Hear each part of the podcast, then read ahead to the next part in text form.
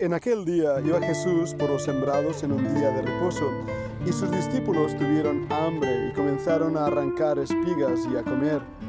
Viéndolo los fariseos le dijeron, He aquí tus discípulos hacen lo que no es lícito hacer en el día de reposo.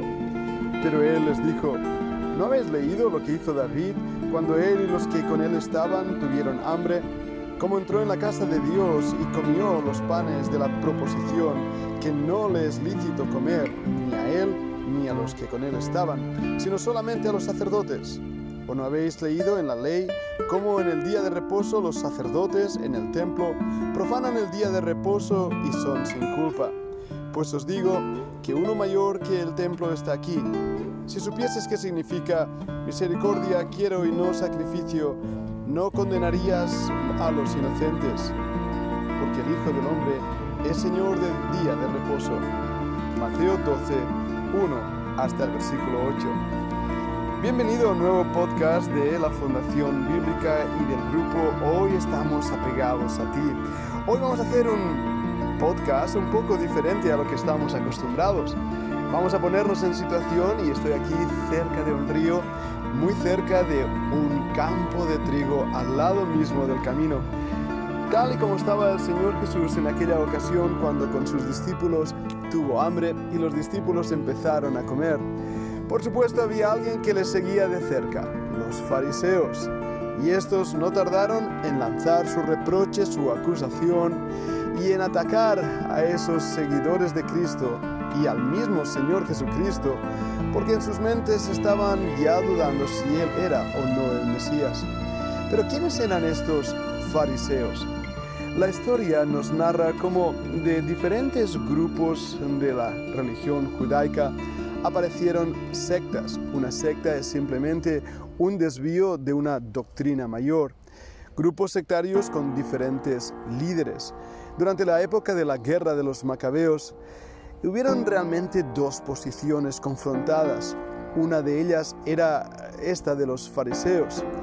Aparte de los jasmoneos, seguían diferentes maestros e intentaban confrontarse a ver cuál de ellos era más santo, más puro, más justo y cumplía así la ley de Dios.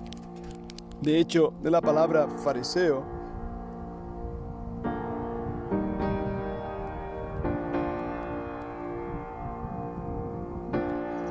quiere decir puro o pureza.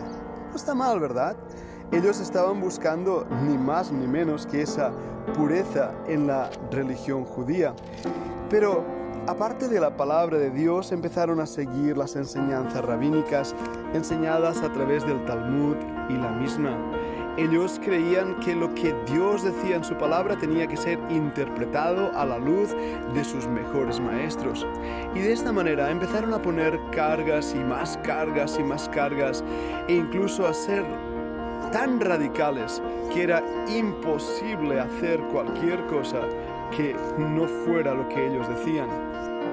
Algunas de estas tradiciones religiosas incluían la prohibición total de escupir en el suelo, porque se levantaba tierra, era arar la tierra y eso estaba prohibido hacer en Shabbat. Shabbat quiere decir en hebreo reposo, es el sábado nuestro, era el día de reposo. Bueno, otras de las cosas que no podían hacer era caminar cierta distancia porque el camino del sábado, así se decía, era lo único permitido de caminar en un día de reposo y no era realmente mucho. Hoy en día en Israel los ascensores en el sábado se paran en cada piso justamente para evitar funcionar la distancia de un día de reposo. Otra de las cosas que no podían hacer estos fariseos era tomar espigas en sus manos, chafarlas y comerlas. ¿Por qué? Porque eso era arar y cocinar en Shabbat y eso estaba prohibido. De todas las cosas que el Señor Jesús dijo en cuanto a la religiosidad judaica y a la hipocresía, el mensaje más duro fue lanzado hacia estos fariseos y también hacia los escribas. Los escribas o shefarim eran aquellos que copiaban la Torá, la ley de Dios, el Antiguo Testamento. Sus normas de escritura eran extraordinarias y es cierto que nos dieron una ah, fidelidad al texto bíblico que llega a sorprendernos. Una de las cosas que hacían, por ejemplo, era contar cada letra en cada renglón y después la suma total en cada página escrita. Cada vez que escribían el nombre de Dios, lo que llamamos el tetragramatón, las cuatro letras del nombre de Dios, lo que hacían era tomar una pluma nueva. Escribían esas cuatro letras, a Yod, Hate, Waf, Hate, y la rompían. Rompían esa pluma nueva porque habían escrito el Shem, el nombre de Dios. Imagínate los salmos que los nombres de Dios aparecen tantísimas veces.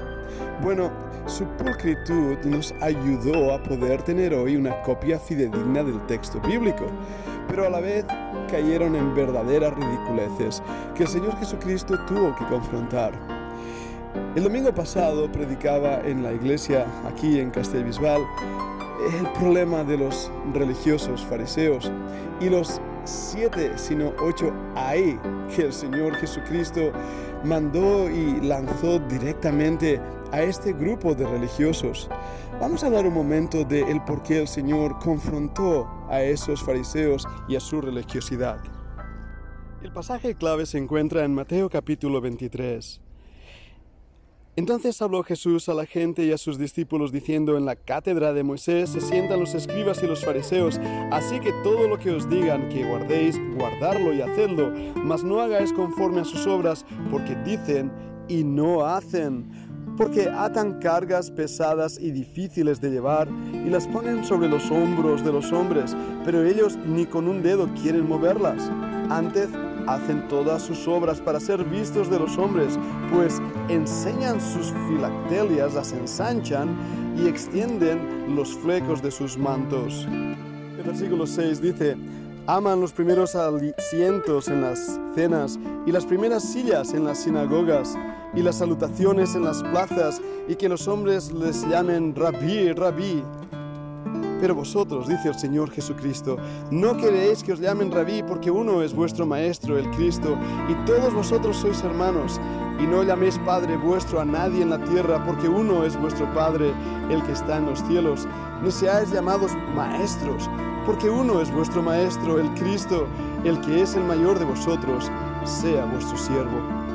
El Señor Jesucristo, hablando directamente a los discípulos, les muestra la hipocresía de estos maestros de la ley que hacían lo contrario a la misma ley, que decían y forzaban la obediencia absoluta, no a la palabra de Dios, sino a sus ritos y rituales, a sus costumbres, a todo aquello que los maestros creían. Pero haciendo esto se alejaban del Dios divino ellos realmente eran fruto de una religiosidad vacía y sin sentido, de un invento mismo del diablo, porque no olvidemos que el hombre es religioso en sí mismo. Versículo 13 dice, ay de vosotros escribas y fariseos hipócritas, porque cerráis el reino de los cielos delante de los hombres, pues ni entráis vosotros, ni dejáis entrar a los que están entrando. Eso es lo que hacían ellos mismos no eran salvos, no estaban obedeciendo a la ley y sin embargo tampoco dejaban entrar al resto de las personas.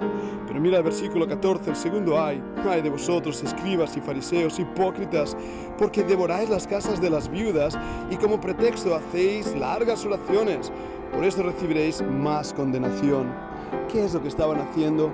Pues eso entrando en las casas de mujeres que habían perdido a sus maridos, que estaban sufriendo y que a lo mejor se habían quedado con una pequeña herencia y aprovechaban para pedir no limosna, sino exigir el diezmo y toda la riqueza que esas pobres viudas tenían.